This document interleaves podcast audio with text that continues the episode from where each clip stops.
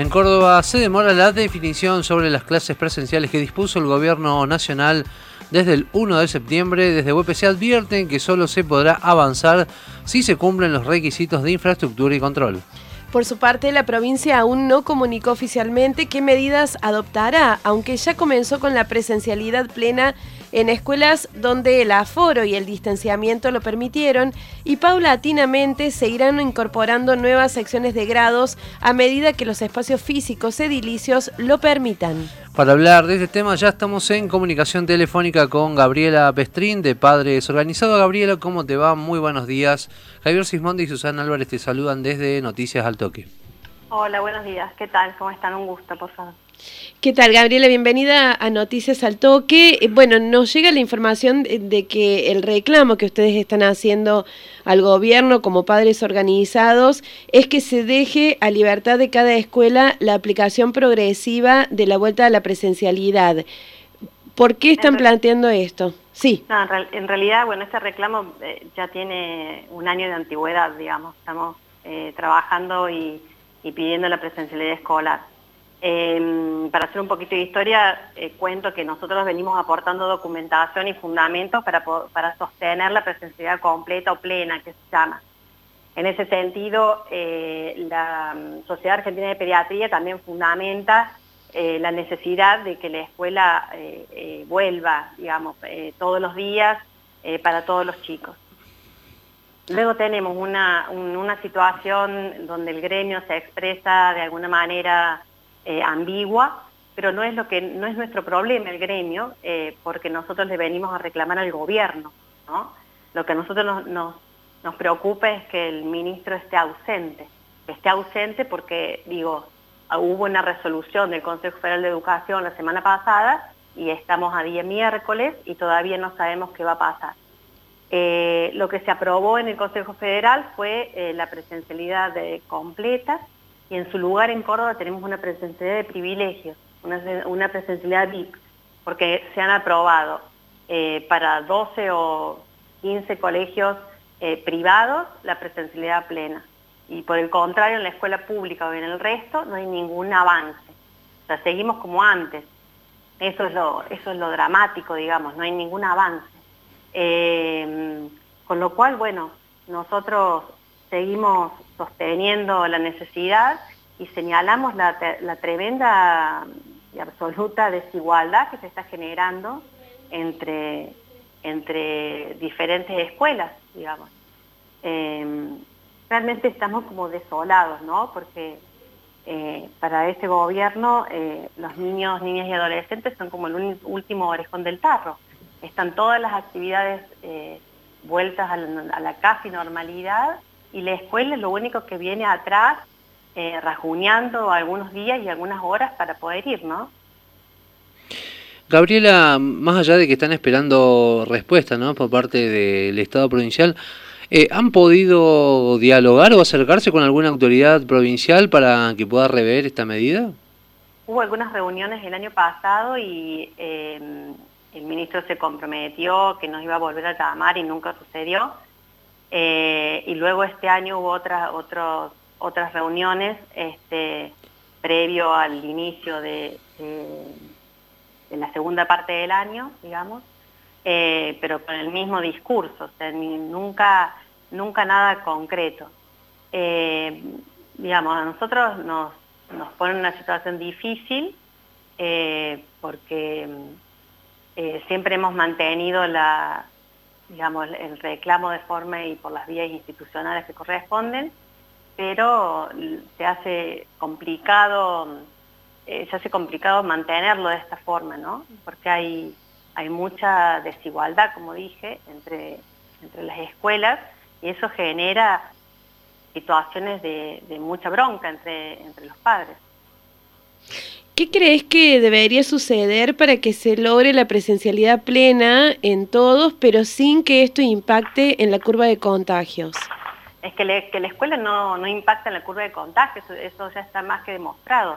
Nosotros pedimos por tres puntos concretos eh, y lo hemos hecho eh, mediante una nota al Ministro de Educación de la Nación y a, los, ministros de todas las provincias, porque eh, esta agrupación de padres estamos en, en todas las provincias del país eh, y nos referimos a tres puntos. Uno, que eh, se modifique el sistema de burbujas y se contemple a la burbuja como el grado o el curso completo. Eh, luego que se modifique el, distanciamiento, que eso es sí algo que salió en el Consejo de Educación, se ha modificado el distanciamiento para que sea escuelas que puedan complementar con un metro cincuenta, un metro cincuenta, o si no un metro o a 50 centímetros. Es decir, hay tres opciones. Las tres opciones tienen diferentes requisitos, digamos. Eh, y por otro lado, em, pedimos que se, eh, que se saque eh, de la cuestión del semáforo epidemiológico a la actividad educativa. Es decir, está demostrado, pero ampliamente, de que la presencialidad escolar no, no genera más contagios de los que suceden habitualmente. Con lo cual, es realmente es la única actividad que no ha vuelto a la normalidad eh, o a la casi normalidad, digamos. O sea, hay chicos que están haciendo la escuela cinco días al mes. Eh, hay otros que, porque van en dos burbujas, van más días, van diez, qué sé yo. Pero eh, ya, es, ya es insostenible un año entero sin presencialidad y este año que venimos a los ponchazos es realmente muy grave. Eh, Gabriela, el 2020 fue plenamente virtual y este 2021 también, bueno, está, pero también como en modo bimodal. Eh, ¿Cómo repercute esto o crees vos que repercute en el proceso educativo y sobre todo en el ánimo de los chicos? Bueno, tenemos más de un millón de, y medio de chicos que abandonaron la escuela o que la escuela abandonó, digamos, podemos verlo de los dos lados. Eh, respecto de la bimodalidad, es, es, lo más desigual e inequitativa que hay. hay. Sigue habiendo muchos problemas de conectividad y demás con, la gran mayoría de los chicos. Además, lo que hay que señalar es que ha pasado a ser, digamos, las clases virtuales que antes er, eran clases virtuales, este, pasaron a ser tareas en PDF o, que las mandan por WhatsApp o mail. sigue, hay menos contacto docente aún. Entonces, eh, respecto del aprendizaje, eh, yo no soy experta en eso, eh, pero lo que entiendo por lo que veo con lo que pasa en mi casa, es que el aprendizaje se da cuando se da con los otros, con sus pares, y cuando pueden medirse en qué, están aprendiendo, qué les hace falta, en qué fallan o, qué no saben.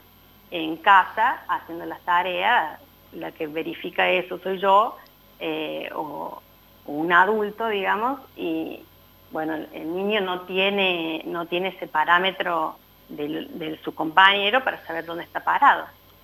Aparte, bueno, que, tiene que ver también con el desgano, con la situación afectiva con el resto de sus compañeros, la socialización, etcétera. un montón de, cuestiones que, además ya están también, como dije, eh, probadas. O sea, hay, hay documentación eh, a montones, en donde van de diferentes situaciones eh, fácticas que, bueno, que, generan estos diagnósticos de lo que puede suceder con, con esta generación de chicos. Gabriela, ¿qué esperan en el corto plazo como medida para eh, avanzar en esta situación y si no se da eso, eh, ¿tienen pensado algún tipo de reclamo eh, más visible? Bueno, nosotros esperamos realmente que el gobierno de la provincia salga a dar algún comunicado para ver cómo va a resolver esta cuestión. Y lo que esperamos es que, es que esta, esta situación desigual que se está planteando no lo sea es decir, tenemos, como dije recién, hay chicos de escuelas públicas que van cinco días al mes a la escuela y tenemos chicos de escuelas privadas que están yendo todos los días de 8 de la mañana a 4 de la tarde con comedor incluido. Si, no ponemos el ojo ahí, realmente no sé dónde lo vamos a poner. Eh, esperamos que, haya algún comunicado al respecto y, bueno, que se intente o que hagan el esfuerzo todos para modificar esa desigualdad. Estuvieron un año cerradas las escuelas, en un año no han hecho las obras de infraestructura que corresponden. Eh, suponemos, eh, suponemos que ya no están todos los problemas que decían que había. Eh, y si los hay, que se aboquen a, terminarlos, porque estamos perdiendo ya el segundo año.